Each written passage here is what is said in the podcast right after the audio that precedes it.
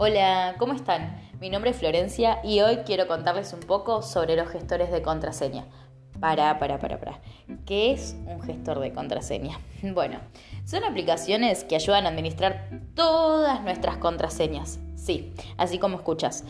Hay una, una, aplicación que te ayuda a guardar y registrar todas las contraseñas de todas esas aplicaciones que te estás olvidando, anotando en un papelito, en una libreta, en tu cuaderno.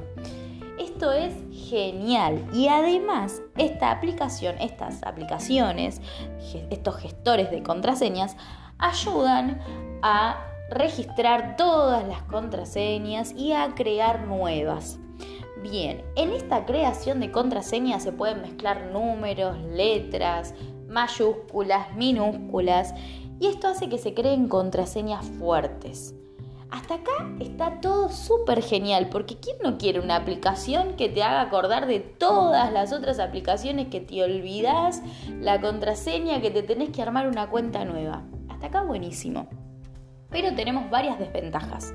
Primero, que estos generadores de contraseñas, para acceder a esta aplicación, tenés que ponerle una contraseña. Entonces, en primera instancia, sí o sí hay una contraseña que te tenés que acordar y además, ¿qué? Genera algo de vulnerabilidad. ¿Por qué? Porque si alguien descubre esa contraseña única, puede llegar a descubrir todas tus otras contraseñas y acceder a toda tu otra información.